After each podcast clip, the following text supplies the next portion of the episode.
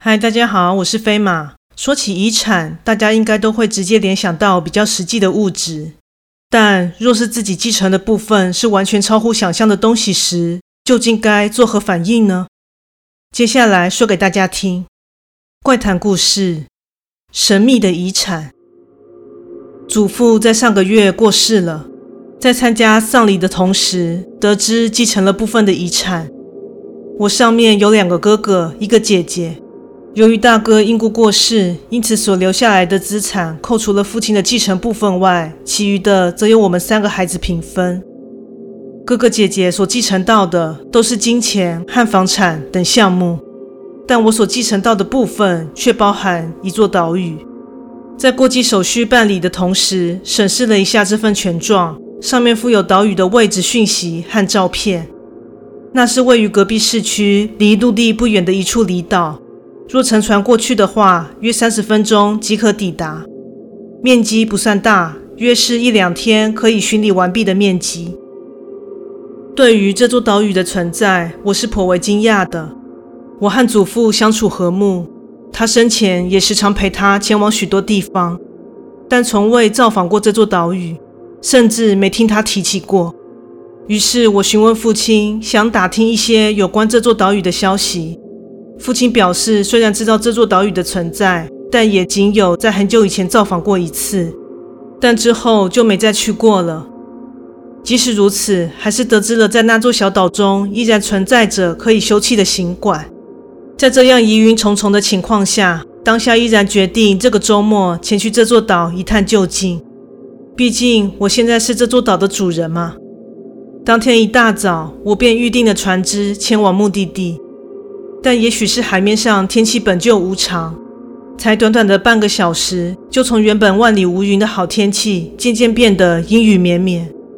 在登岛之后，天空一直下着小雨。在和船长约定好明天上午离岛的时间后，对方给了我对讲机。当天下午，我便独自开始了寻岛之旅。放眼望去，这座岛其实还蛮普通的，四周覆盖着茂密的植被以及高耸的树木。沿着唯一沿岸的山道渐渐深入内陆，顺着逐渐抬升的地势，又大约走了数十分钟，在坡度逐渐平缓、绿荫逐渐稀疏之际，此时眼前开阔的景象中，一幢洋房映入了我的眼帘。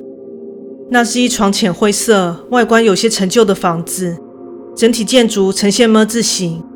此时发现中央天井处设置了一口井。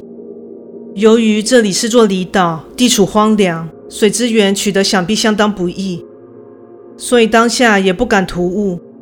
朝井内看去，里面还有一些水，但我好像看见某个东西正在底部随着水波微微发光着，可能有东西掉下去了吧。当下没多加深究，便抬头向建筑看去。房屋一共有五层楼，除了中央的主建物之外，其余范围皆是一片荒烟蔓草。穿越了杂草丛生的中庭，自大门进入了屋内。由于全建筑门窗皆紧闭的关系，因此内部的环境还算干净。由于此次的目的只是来看看，并没有要常住，所以我只敞开了今晚要过夜的二楼房间窗户。在将简易行李放置在房间后，就在四处稍微晃悠了一阵。与此同时，脑海中在一面盘算规划着之后要如何将这地方做最大效率的开发使用。由于岛上只有这座建筑，在夜色的笼罩之下，也觉得在陌生的荒地里探险不甚妥当。由于在几个星期前已经提出恢复电力和网络的申请，所以今晚至少能享受电力和资讯的恩惠。洗完澡后，我便靠卧在床上，看着笔电播放的影片。以及时而不时的和朋友传讯息聊天。大约午夜十二点，由于实在是没有其他的事情可做，在睡意的加成之下，我便进入梦乡。而不知过了多久，我突然觉得很热，如同先前的叙述，由于踏上这座岛后，天空便飘着毛毛细雨，所以皮肤上一直裹着一层寒意。那现在又是什么情况呢？这样想着的同时，我睁开了眼睛，结果赫然发现，此时敞开的窗户在窗框处有个全身发红的东西。那东西略为人形，全身像是在燃烧一般的发红，并冒着烟。此时，他朝外坐着，转头注视着我。在毫无预警的情况下，看见这样怪东西的我，倒抽了一口凉气后，瞬间缩在床头。但他在看见我的一连串反应后，冷不防地朝窗外一跃而下。虽然感到害怕与不安，但当时却莫名地对他的行径感到无比的好奇。于是我下了床，缓缓地向窗外望去，只见他像是在半空中跳跃般，朝着中央的那口井移动着。抵达后，他便二话不说地跳了进去。下一秒，井中突然冒出了熊熊的火柱，接着就在我瞠目结舌的目瞪口呆之下，一只像是火龙的生物在火柱中逐渐成型。伴随着越来越清晰的形象，它拍着翅膀，仰头向天长啸。由于眼前的场面实在是太过奇幻与震撼，所以当下完全忘却了恐惧，反倒有种不明所以的感动席卷了全身。然后他突然转头望向站在窗边的我，之后我就没有印象了。隔天一大早，原本在二楼房间的我，竟然在那口井边醒来，但我完全想不起来之后发生的事，更不知道为什么自己会来到这里。此时突然回忆起，似乎昨天有在井里看到某样东西沉在下面。于是我拿起一旁的水桶，试着打捞。费了一番功夫后，捞起了一个感觉蛮贵重的装饰品，那像是獠牙的形状，约为拳头大小。在返回家中后，告知了父亲我昨晚所见的异象，也将那饰品拿给父亲看。奇怪的是，父亲什么都没说。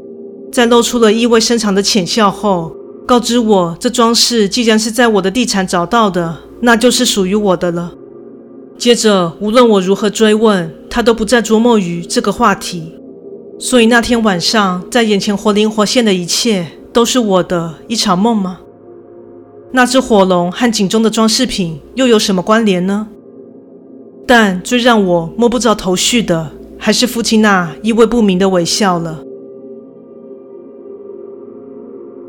故事说完喽，感谢你的收听，诚挚欢迎订阅我的频道。若身边也有喜欢悬疑惊悚类故事的朋友，也欢迎将本频道推荐给他们哦。现在本人会在 YouTube 频道上将怪谈故事改编成小动画。如果你喜欢我的故事，也喜欢看小动画的话呢，欢迎至我的 YouTube 频道上按下订阅以及开启小铃铛追踪哦。也欢迎大家至我的 Facebook 粉专、YouTube 频道下面的留言区以及我的 IG 账号留言与我互动哦。最后，若你喜欢我的故事，也欢迎给我赞助，给予我鼓励与支持哦。那我们下次再见。